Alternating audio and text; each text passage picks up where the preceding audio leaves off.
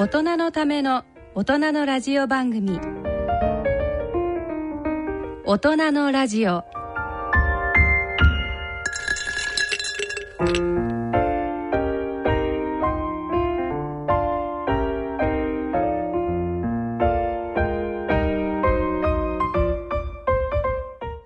ご機嫌いかがですか？坪田和夫です。ご機嫌いかがですか？西澤邦弘です。こんにちは久保田恵里ですこの時間はご機嫌が人類を救うと題してお送りしています。はい。で今日はえっ、とそうですね。10月運動会のシーズンになりまして、ね。はい。なんか各地結構マラソン大会があってね、すごい気持ちいいね。ね。えー先生特にこの1ヶ月、ええ。ーの出来事とか、えーとってもこうご関心持たれたこととか何かあのねりますこの間ね、あのー国際禁止学会っていうの行ってきたの。はい、はい、これあのすごいテーマなのでぜひ後で、はい。サイエンスのコーナーあはい。でお話をしたいと思いますが、はい。プライベートにはですね一昨日娘が結婚したので。お いや最近の結婚式は違いますねやっぱりと思いました。えーちなみにあのこれはサイエンスで話す話ではないのでどどんな結婚式だったん何がですか？違うと感じられたんですか？え大体だから海のそばでさはい。えーすごいいい天気で、ええ。海を見ながらやりたいって言って、へであーの逗子のリビエラリゾートって知ってる？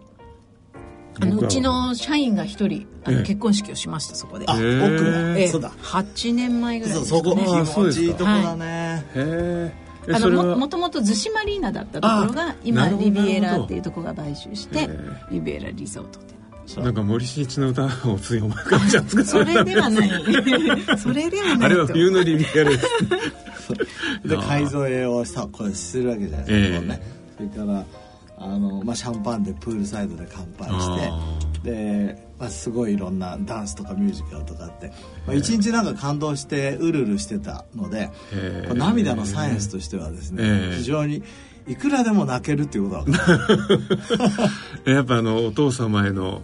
こうお手紙みたいのもあったんですかああだったあった。どどんどんな内容？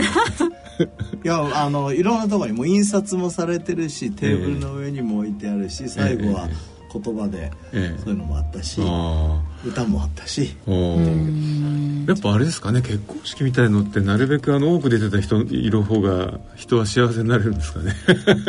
でもな泣いてる方が幸せっていうかそれちょっと今ね、ええ。論文を仕上げてるので、ええ。またどっかの機会にああよよくよく泣いてる人の方が幸せじゃないかっていうこう仮説で。そうそういう幸せホルモンと涙っていう,、うんうんうん。ずっと慶応の眼科やってるんですけどね、ええ。どうもただ神経だけじゃなくてホルモンがええ。涙をコントロールしてると。ああ。それはまあなんとなく幸せホルモンっていうとあのキシトシンですとかセロトニンですとかいろいろとねなんでそんな分かっちゃうの？僕が言ってないのに。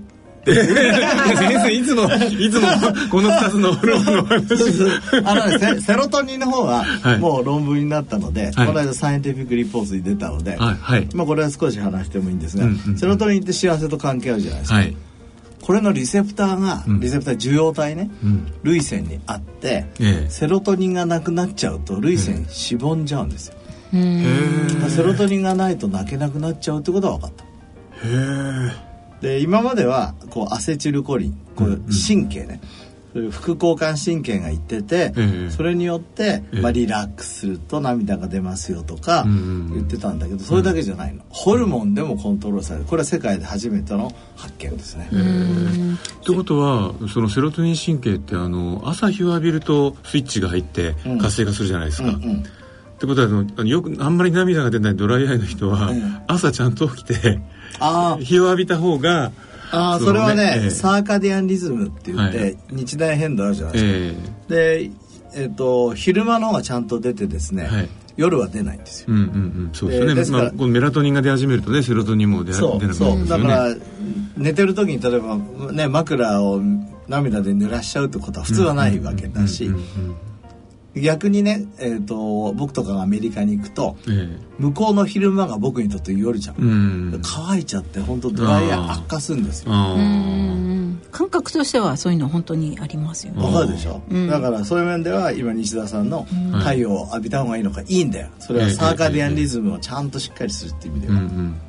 なんかあのセロトニンってよくうつ病とのね、関係で言われて、そね、その受容体がないあじえっ、ー、と、うん、受け取れなくなっちゃうっていう、うん、そうそう。あのセロトニン脳内のねセロトニンも、うん、えー、うつ病と関係してるのよく分かってるし、うん、逆にドラヘアヒってさ、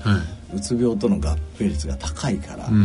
結構ホルモンって面白いですね。そうですね、そのセロトニンとこうドーパミンなんかも結構こう関連してくるじゃないですか。そうですね。そのあたりもやっぱ目目とドーパミンなんていうのはもうある程度分かってるんですかね。ドーパミンは、ええ、これまた後で話したいけど、ええ、禁止との関係が今すごい言われてる。へえ。まだ禁止のサイエンスもすごいことになってますねそうそうそう。光が当たると禁止にならないんだけど、え、これはあのえっと、ドクター シュウ先生とか、はい、イアン・モーガン先生たちは、はい、これはドーパミンだっつってる。でもドーパミンっていうと結構こう攻撃アグレッシブなホルモンだったりとかっていうイメージがあります。本当？そんなイメージある？なんかどっちかっていうとあの、えー、うちは実は母親があの、ね、パーキンソンなんでああうちのあの母親昔からどっちかっていうとあんまりドーパミン出てるタイプじゃなかったなと思って。あ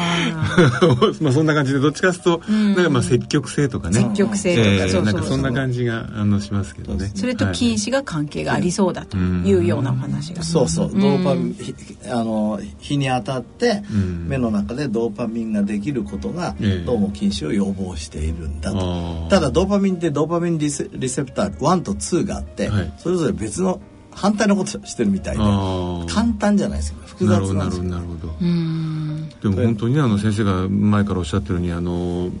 まさに目というのはカメラであって時計であってっていうそのあたりの話がどんどんそのそういうこうレセプターなんかの発見によって明らかになってきてるってことですよね。そうですね。うん、で先生今みたいな目が時計であってあカメラであって時計であるお話。来週なんか先生11日の朝朝一でそうそうそう。NHK のそうなんかねあの緊急のニュースがなければ、えー、NHK で。あそうですか生出演で出ますからね。もしよかったら視聴者の人見ていただければと思います、ね、あのみんなちゃんとあの朝日を浴びといていただいて、そうですね。そうです、あと先生早いんですよね。もう朝5時にうちで、ね、そうですよね。そうです。よね。あとじゃ生出演なんですね、生出演で。で10日は先生10月10日は目の愛護デーでもありますそうですね。はい。いろんな目のメッセージなるほど。じゃあそれと絡めて朝一もやるってことですかね、はい、昨日はあの目のあの愛護デーでしたということで。そうですね。なるほど。はいじゃあね10月はそういう意味では目を考える月間、はい、そうですよね。はい、はい、ということで今月はどんな月になりますでしょうか？大人のための大人のラジオを進めてまいります、はい、大人のための大人のラジオ。この番組は野村証券ほか各社の提供でお送りします。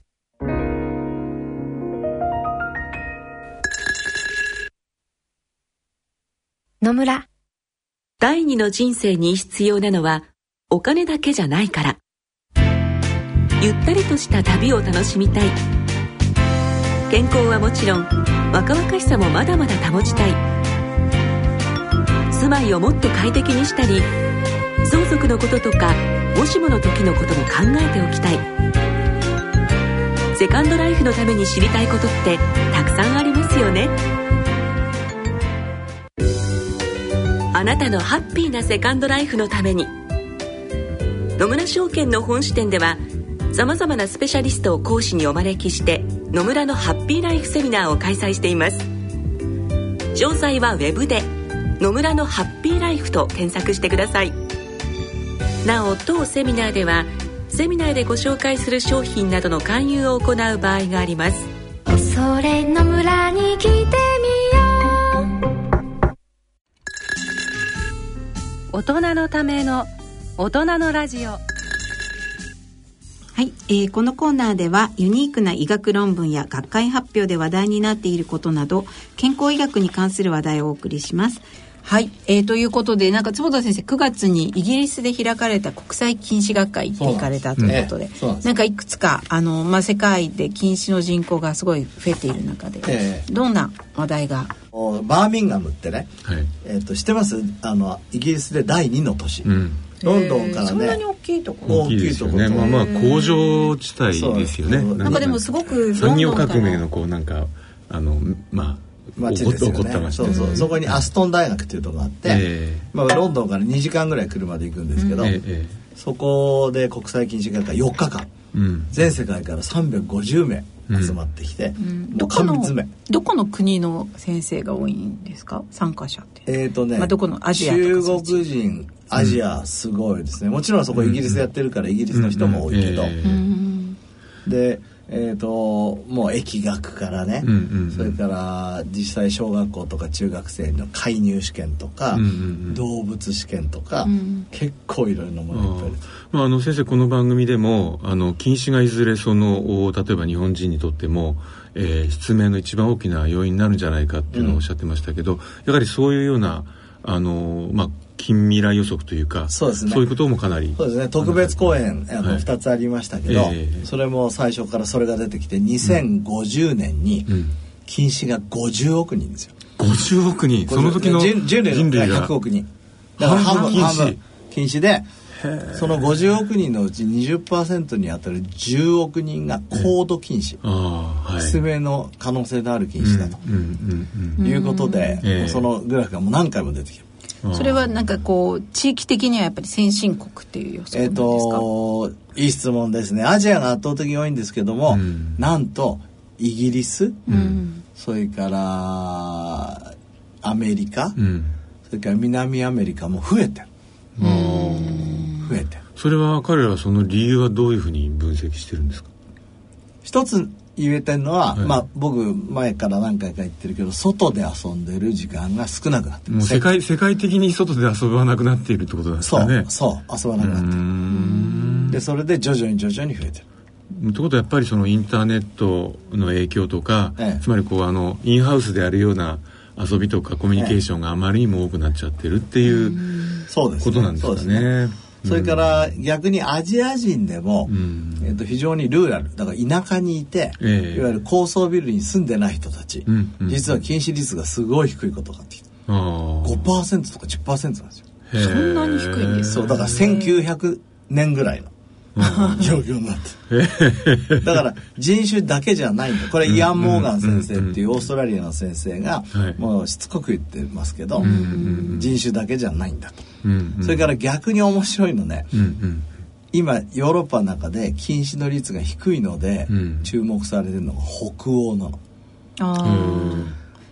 冬にあの一生懸命出れないから一生懸命日光浴しろっていう教育が波半端じゃないんですよ。なるほどなるほど。夏の間にですね。夏の間に、あのだからビタミン D 不足になっちゃいますそうですよね。西田さんが好きな。であの結構の北欧の方で例えばあの日本のメーカーも出してないんですけどフィリップスなんてところがね、冬の間用の日光浴照明っていうのを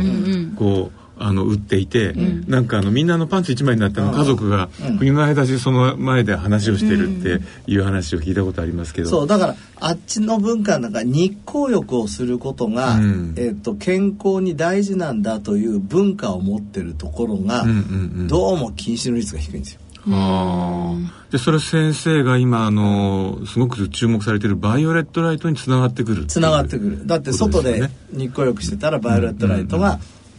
もう浴びるじゃないですか、はい、それから面白いデータが出てて冬と夏だと、うん、冬の方が近視の進行が早い。ああやっぱり日光量が少なくなるから、それは南半球だと逆転するんですか？逆転じゃないでもね北欧なんか逆にその日光が少ないから余計近視になっちゃうようなイメージがちょっとあるじゃないですか、でも逆だっていうとこ面白くないですか。夏だけでも取り戻せるっていうのは面白いですね、それでちょっと思ったんだけど、はい、ビタミン D が、あの必要とする、日光量と近視が必要としている日光量が多分違うんだよね、はあどっちの方が多分禁止の方がもっと必要なんですよ。あ確か2時間2時間やなきゃいけないですよね、ビタミン D は15分でいいんだもん。そうですね。でだから日本人はもしかしたら15分ぐらいは、だって日本人ってあんまりビタミン D ね、まあ少ない人多いけど黒病まで行く人は少ないじゃないですか。ある程度できるけど、禁止を予防するとこまではいかないと、うんうんうんで北欧はさ、うん、いやもうビタミン D 不足になっちゃうから外で操作でって言ってたら、うん、2時間を超える人もいるのかな？っていやこれはあの分かんないけどね。うんうんうん。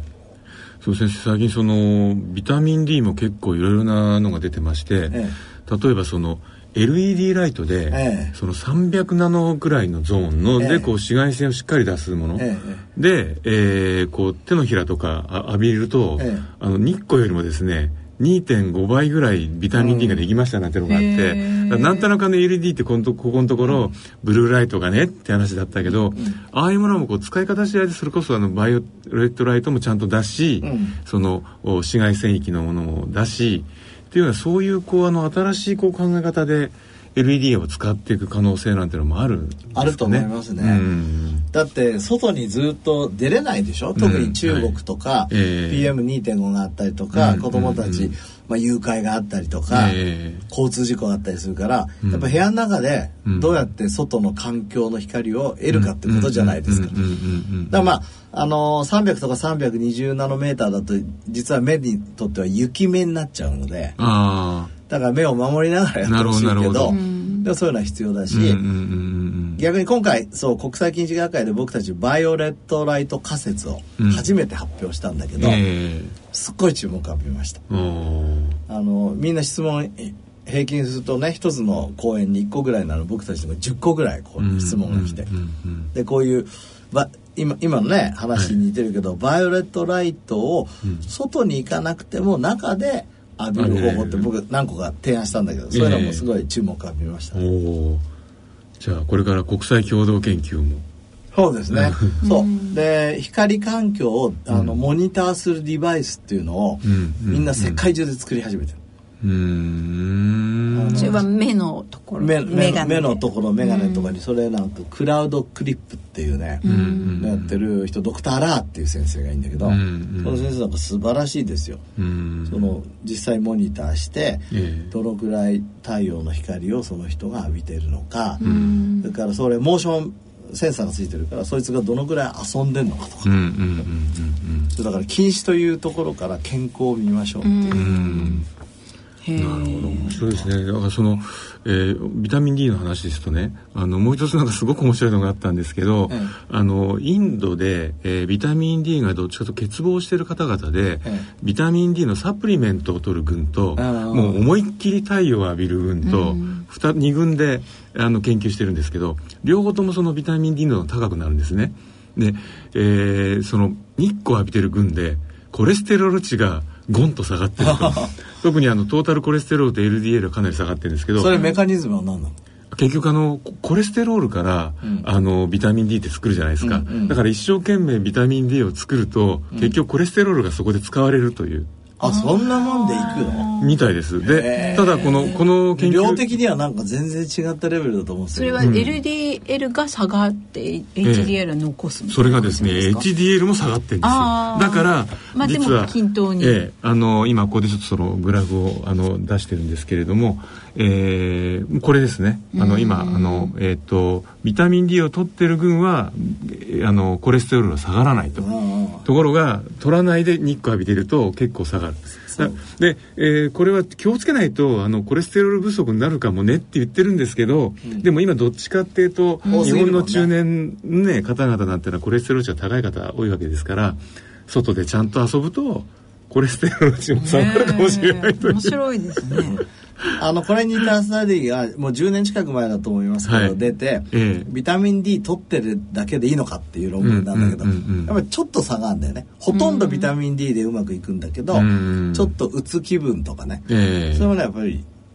その日光浴が必要だとか、何個かやっぱりビタミン D を介さない、やっぱり屋外環境校っていうのは、やっぱり何個かね、あるはずだよね。まあ禁止もそうだけどね。そうですよねだからやっぱそうなるとこう禁止とこうビタミン D はまあ免疫とかに変わるじゃわけじゃないですか、コレステロールまでこうつながってきて、ね、やっぱお日様って本当にお日様大事ですよね。ねやっぱ人はお日様と一緒になって起きて寝て、あの結局一緒に生きてるわけですもんね。だからお日様をなんか崇拝する宗教ってあるじゃないはいはい。やっぱあれなんか一つアースウィンドファイヤーのラーってやつそうですよねいや僕ね理論的だと思うよあれ。だってあれによって少なくともサーカディアンリズムは朝、あの日の出を拝むんですよね。そう。みみ眺めて。そうそうそう、で僕眼科医だから昔はそんなの見るなんていうのは目に毒だと思ってたけど、えーちょっとは見ないとね。先生見ないでください。1年前に あの朝こうお家を出られて、うん、いい天気の時に、うん、あの上を向いて12分天をこう見上げるってお話しされたじゃないですか、あれ僕あの加藤柏さんと対談した時その話をしてすごい受けてて、やっぱり坪田先生は 発想がユニークですね。そうそう。それででもね あの見つめちゃうとほらもうもうね中心部がおかしくなっちゃうといけないから、えー今日は左上で見ようっつってこうやって右下あたりを見て左上ぐらいに太陽を見ながらこうねあ享受したいとかいろいろ工夫して。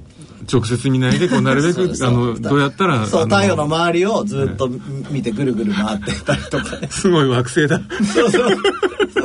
毎日坪田惑星。太陽の周りを朝見上げてる。するとね見ちゃうんですよ、あのね俺ガの気持ちってわかる。ガとさかさ、えー、虫って火に飛び込んでくるでしょ。あれバカだと思うじゃない、え。ー、だけどね太陽見ようとか思ってね、えー、でも本当は見ちゃいけないんだと思ってると見ちゃうんだ 怖いもの見たさってやつです気をつけないとね。これ。なんかこれは人類共通なのか俺だけなのかよくわかんないけど。多分先生だけだと思います。でもあのねみんな見たくて見たくてあのこう下敷きで見たりとかいろんなことするわけですもんね。そうでも結局ねこう月は月でまた見ちゃって今度怪しい気分になるわけじゃないですか。大変ですね。いろいろ気をつけないと。やっぱ光るものには弱い。そうですね。ですよね。女性も光りものに弱いですもんね。そうですね。キラキラ大好きですね そうだ先生あの、うん、もう一つ、はい、ちょっとあのこうここのとこ話題ちょっとあの今のバイオレットライトからまたあの話が次の話になるんですけどあの、まあ、先生も最近あのけあのやられてる FMD、ええ。えー、まあ、断食用の、ええまあ、あれでこうケトン体が上がります、ええ。えー、まあ、そういうことで、まあ、そのカロリスとかファスティングが、まあ、今いろんな意味でこう科学的に注目されてるわけですけど、あの新しく出たあの研究でですねあのマウスでえー、カロリスをするとですね、うん、毛が増える。素晴らしい。でこれは結局そのどんどんこう体温が下がりがちになってくる、まあ、脂肪なんかをね、うん。うん、あのがこうあのどっちかというとあの体温を下げる要因になるから減らしていっちゃうと、うん、で、えー、全体的に体温が下がるのを、うん、毛を増やして、うん、えー、保温作用をする。私はやっぱりいかにカロリスをしてこなかった頭なのかってことですね 改めて。あの、えー、寒いから生えてくる。そうなんです。だから体温が下がらないようにあの毛を増やす。でも毛がなくなるのこれあの東京医科歯科大学の西村由美先生なんかによれば、はいえ。ー、毛のステムセルがなくなりますよと。で普通にカロリーリストリクションしてると実はステムセルはマイナスに働く可能性があるのね。でもケトン体が出ると増えるっていう。増えるんだけど、でも FMD はさらにすごく良くて、そのカロリーリセクションを一時期やって、うん、そしてそこにまたニュートリエントを出してあげると、うん、その一時期の時にいわゆるまあ昔のね否定されちゃったけどおぼかた細胞みたいにすごくエネルギーが少なくなったりすると、うん、自分の細胞が葉脈化したりとかステムセル化するわけですよ。でそこにエネルあのね、えーと、ニュートリエントあげるからまた生えてくると、だから西田さんただカロリーリストリクションよりは、はい、組み合わせの FMD で、その下と下下と下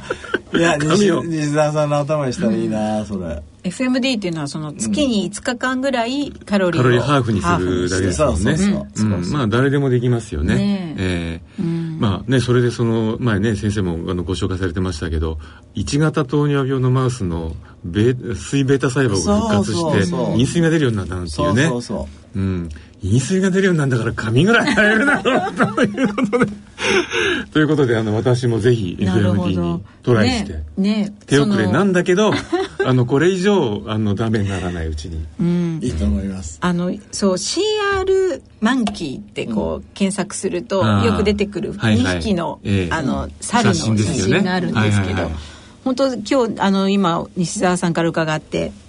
そのカロリスした方の、えーと、猿は、ね、結構ももしゃもしゃに生えてて。目もランランとしてますね、もしかしたらだから目の輝きのうるうる感ももちろんカロリスと関係あるところですよね。そうそれは僕たちが証明しててカロリーリスレクションすると涙が出るんです、うんうんうん、で太ってたりとか、うん、メタボになると涙が減っちゃう、じゃもしかしてドライアイの人にハゲが多いとかそういうことはないですか 心理論どうですか心理論？いやだけど女性女性の方がドライが多いからな。ハゲは男性の方が多いもんね。女性も結構薄毛になりますからね。とあれちょっと先生ぜひそれもあの薄毛とドライアイの関係なんかも分かると大変嬉しいんですけど。それまだちょっとやってないんで、はい、ちょっと幸せとの研究と組み合わせてやってみたいと思います、はい、楽しみにしております。以上医学のコーナーでした野村ちょっと気になるお金の話。今回は老後の生活費です。お父さんお疲れ様でした。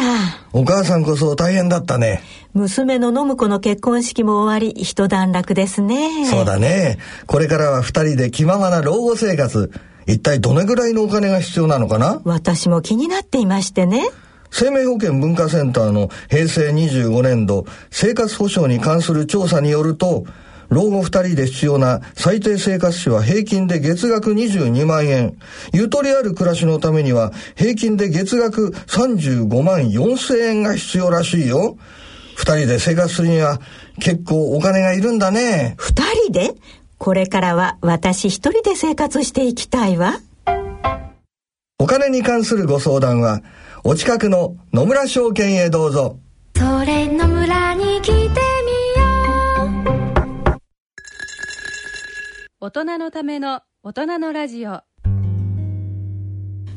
ということで本日も進めてまいりましたが、はい、最後に坪田先生なんか、あの私先日ですね、まあ、とらとあるこうバラエティーショップに行って、うんうん、あの健康グッズみたいなところにいたら、うんたくさんなんか筋膜剥がし？ポール？ストレッチ。ストレッチポールみたいなたくさん。そうですね。だからここ5年ぐらいですよね。いきなりあのこう筋膜、筋膜っていう話題になってる。でなんか坪田先生もこの間それなんかお話になってたので、うんちょっとなんかここで改めて、あれはどういった効果が先生としてはあるのか、うんうん、だけど理屈もいまいちちょっとよくわかんないと思うんですけど、いやあれ筋膜ストレッチっていうのは僕はあの自分のえーと、アスリートの先生から教えてもらったんだけど、えー、簡単に言うとそのイメージは筋膜ストレッチなんですよ、この筋肉の包んでる膜ですよね。膜を柔らかくするっていうのね、でも自分がやってるとというよりは筋肉をほぐす、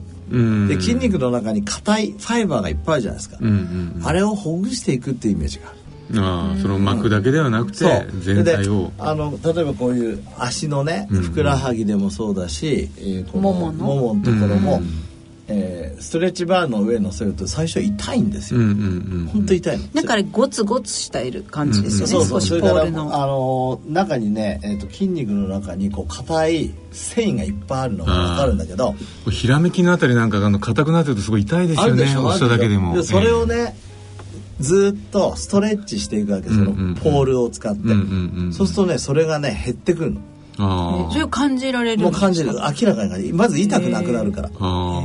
そうすると次に痛いとこを探して、うんうん、そこをやっていくの。結局やっぱあれですかね。いやそそれでこうあのこう到達点っていうのは硬、うん、い筋肉も柔らかい筋肉になると動きも良くなってエネルギーは消費するし、うん、いわゆるその筋肉発のホルモンホルモン用物質、うん、そういうものでも良くなってなんかこういやそういうサイエンスはねあるかどうか分かんないけど僕はこれはちょっとまだ体験ばっかりですけど、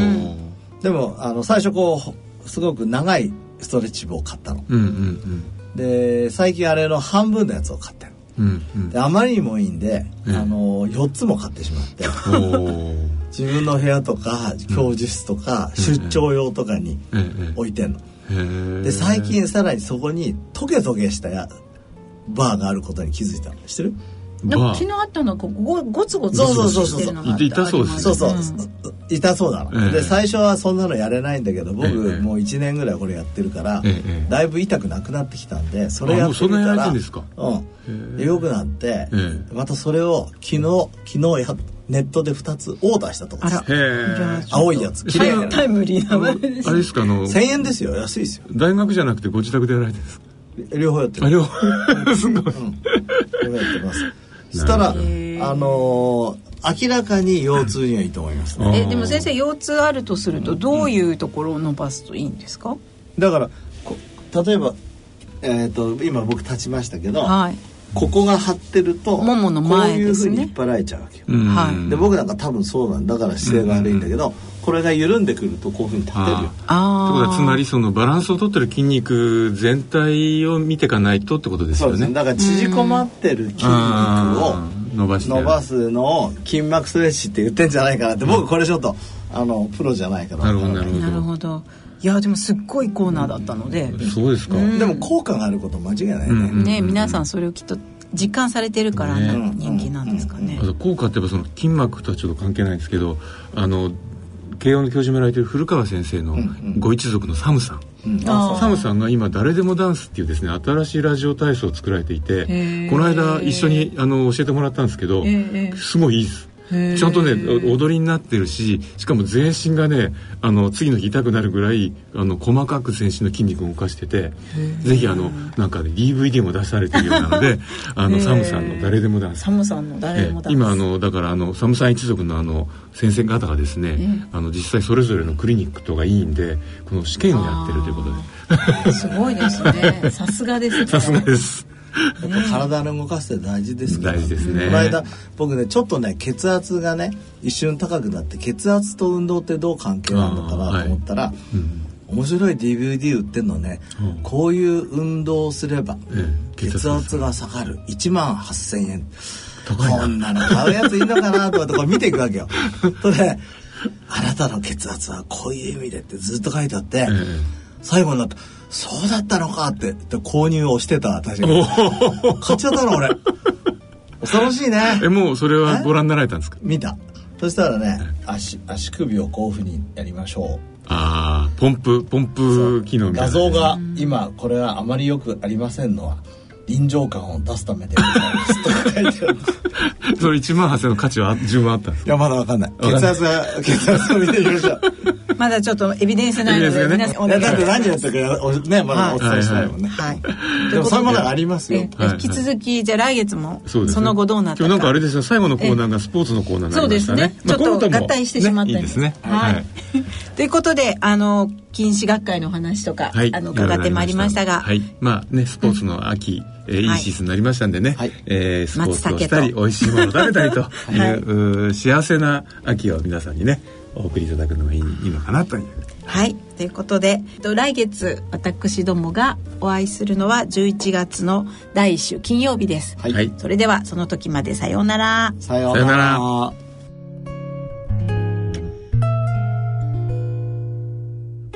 大人のための大人のラジオ。この番組は野村証券ほか各社の提供でお送りしました。